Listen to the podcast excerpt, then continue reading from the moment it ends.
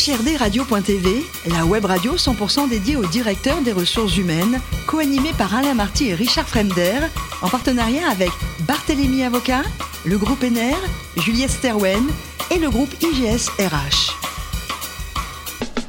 Bonjour à tous, bienvenue à bord d'HRD Radio. Vous êtes 12 000 directeurs des ressources humaines et dirigeants d'entreprise abonnés à nos podcasts. Merci à toutes et tous d'être toujours plus nombreux à nous écouter chaque semaine. Vous le savez, vous pouvez réagir sur nos réseaux sociaux et notre compte Twitter, HRD Radio-du-bas TV. À mes côtés aujourd'hui pour co-animer cette émission, Marc Sabatier, cofondateur du groupe Juliette Sterwen, médico Sanelagie, avocat associé chez Barthélemy Avocat, et Lionel Prudhomme, directeur de l'IGSRH. Bonjour messieurs. Bonjour. Aujourd'hui, nous recevons Jules Briata, Chief People Officer d'Exotech. Bonjour. Bonjour. Alors, vous êtes lyonnais et vous devenez très tôt, vous, recruteur, en fait. Tout à fait. Comment on devient recruteur? Je veux dire par hasard. Euh, école de commerce. Je suis monté à Lille. Euh, j'ai découvert cette région et j'y suis encore. Euh, et je cherchais qu'est-ce que j'allais faire en sortant. J'ai pensé à la finance au début. Et puis, en fait... Ça m'a rapidement euh, désintéressé. Je voulais un contact beaucoup plus humain. Euh, J'avais un petit tempérament commercial, mais je voulais pas en faire mon métier. Et euh, j'ai découvert le recrutement qui me permettait euh, d'allier euh, cet intérêt pour l'humain et cet aspect de, de vente, d'aller vendre un projet, mais pas un, pas un produit, un projet d'entreprise, d'aller vendre des postes, d'aller vendre des aventures, des opportunités. Donc première expérience en recrutement en Suisse, dans le pharmaceutique, dans le secteur pharmaceutique. Alors je recrutais un peu pour le pharmaceutique et à l'époque aussi pour le tabac, pour ah. Philippe Maurice International, qui est basé en Suisse. Les deux, très formateur de vendre, euh, de vendre des projets dans des industries qui sont pas forcément euh, les plus attractives. Euh, j'ai poursuivi après dans le secteur pétrolier, toujours euh, du défi. C'est bien, vous cherchez les ennuis. Alors j'ai une grande appétence pour la technique. Euh, je me considère un peu comme un, ingénieur raté. L'ingénierie en fait. Hein, ouais, tout à fait. Donc l'ingénierie pharmaceutique, la recherche, la R&D, les postes un peu techniques qui demandent de la grande grande curiosité pour les comprendre, pour aller chercher ce que les personnes vont faire, pour parler leur langage et donc se mettre à leur niveau. Et c'est nécessaire pour les convaincre, pour leur faire comprendre que non, vous n'êtes pas juste là pour leur vendre une fiche de poste, mais que vous comprenez leur métier et que vous leur proposez un, vrai projet. C'est bien vu. Et puis alors, vous répondez un jour à une annonce, une petite entreprise, Exotech, qui venait d'avoir deux beaux contrats. Tout à fait. Racontez. Je ne la connaissais pas. Je n'avais pas assez de prétention. Je pense qu'à l'époque, personne ne la connaissait. Euh, je postule chez Exotech et euh, en me renseignant, je vois, je fabrique des robots dans le nord de la France Hmm. Un peu bizarre. Pas, on n'était pas encore sur la tendance de la réindustrialisation à l'époque. Maintenant, c'est un peu plus, euh, un peu plus la mode. Euh, je passe un entretien très court. Ils montent leur robot. Je fais, c'est incroyable. Il faut que je, faut que je les rejoigne. Euh, et deux semaines plus tard, c'est bon, on vous prend. Donc très rapide, euh, très rapide à l'image un peu de, du développement de, de l'entreprise. Bon, les robots, ça fait rêver. Racontez-nous, dites-nous un peu ce que c'est Exotech. C'est quel genre de robot? C'est pas n'importe quel robot. Alors Exotech, c'est une scale-up. Maintenant, on n'est plus une start-up euh, créée en 2015 par deux ingénieurs.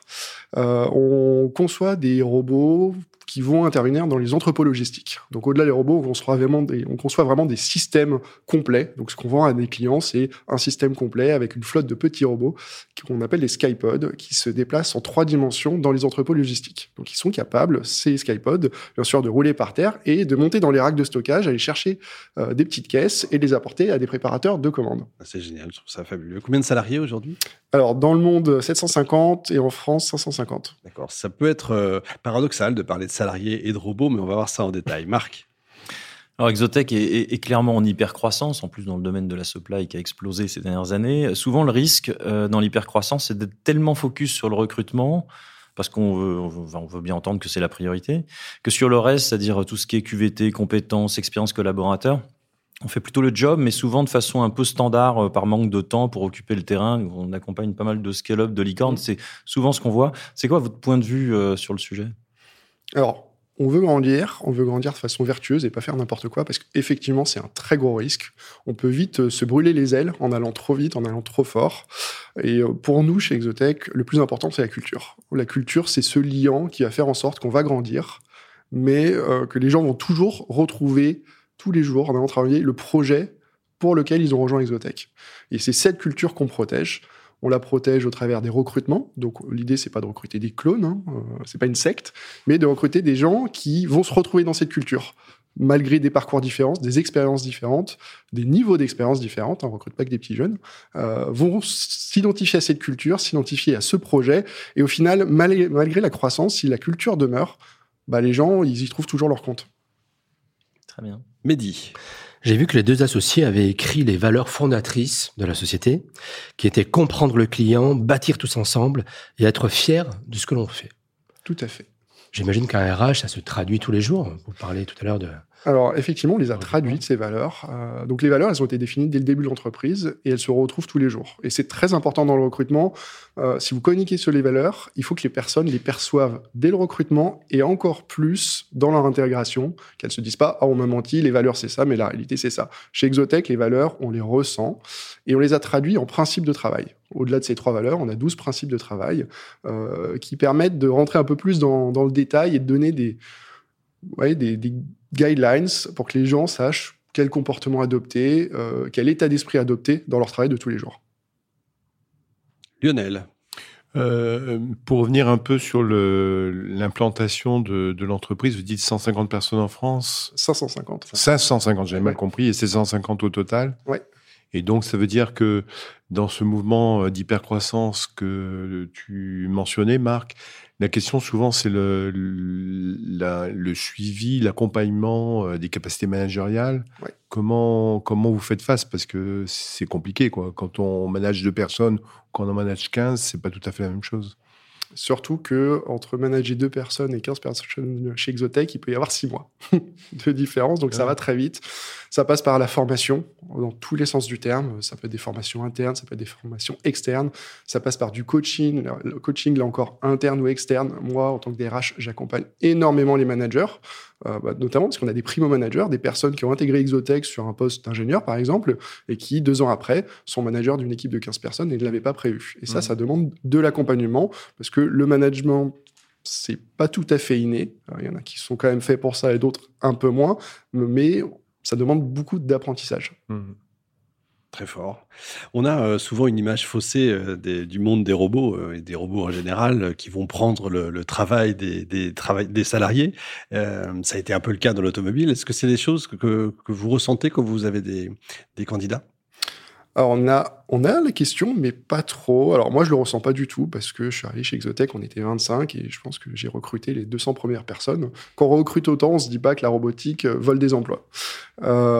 c'est une crainte, mais qui, quand on regarde l'histoire ou même le, business, j'ai envie de dire, est pour moi totalement infondé. Alors déjà, il y a le sens du mot robot. C'est un mot tchèque qui veut dire Esclave. Esclave, travail ingrat. Mm. Et c'est ça, les robots sont pas là pour voler le travail des humains, ils sont là pour bah, permettre aux humains de faire des jobs un peu plus intéressants. Mm. On de l'automobile, on l'a vu dans l'automobile. Aujourd'hui, un robot sur une chaîne de production euh, chez Renault, par exemple, qu'est-ce qu'il fait? Il porte des portières d'un point A à un point B. Et ça, c'est pas un travail qu'un humain va trouver super intéressant. Dans la logistique, euh, les robots, le travail qu'ils font, c'est de la préparation de commandes. C'est-à-dire, vous cliquez sur un site internet, il va falloir chercher un produit dans un entrepôt immense pour le mettre dans un carton juste pour vous. Et euh, ça, si c'est fait par l'humain, ça veut dire que euh, il y a une personne qui a un casque sur les oreilles, qui a un chariot, qui a un rôle, on appelle ça dans la logistique, euh, et qui va faire des kilomètres par jour pour aller chercher votre produit juste pour vous. et donc ça, c'est une tâche qui est de moins en moins acceptée par les personnes et nos clients n'arrivent plus à recruter. Aujourd'hui, il y a des difficultés de recrutement partout, mais sur ces métiers-là, c'est très prégnant. Excellente réponse. Je crois que vous êtes un excellent pâtissier. Est-ce que vous avez une spécialité? On aime bien. Alors j'en change, euh, j'en change souvent au gré des saisons et. Euh, Celle dont vous êtes le plus fier, par exemple? Je suis assez fort sur le tiramisu. C'est ah, très original, mais euh, j'ai une recette qui est propre et qui marche très bien. Le vrai avec l'alcool et tout? Alors non, c'est une fausse. Ah, Les Italiens me tueraient. Mais c'est pas la vraie recette. On va pas le dire trop fort. et enfin, en bon Lyonnais d'origine, vous êtes fan de quelle équipe? Olympique Lyonnais, bien entendu. Évidemment, j'allais dire Saint-Etienne pour vous embêter. Merci beaucoup, Jules. Merci, également à vous, Marc, Mehdi et Lionel. Fin de ce numéro d'HRD Radio. Retrouvez toute notre actualité sur nos comptes Twitter et LinkedIn. On se donne rendez-vous jeudi prochain, 14h précise, pour une nouvelle émission. L'invité de la semaine de HRD Radio, une production b2b radio.tv en partenariat avec Barthélémy Avocat, le groupe NR, Juliette Sterwen et le groupe IGS RH.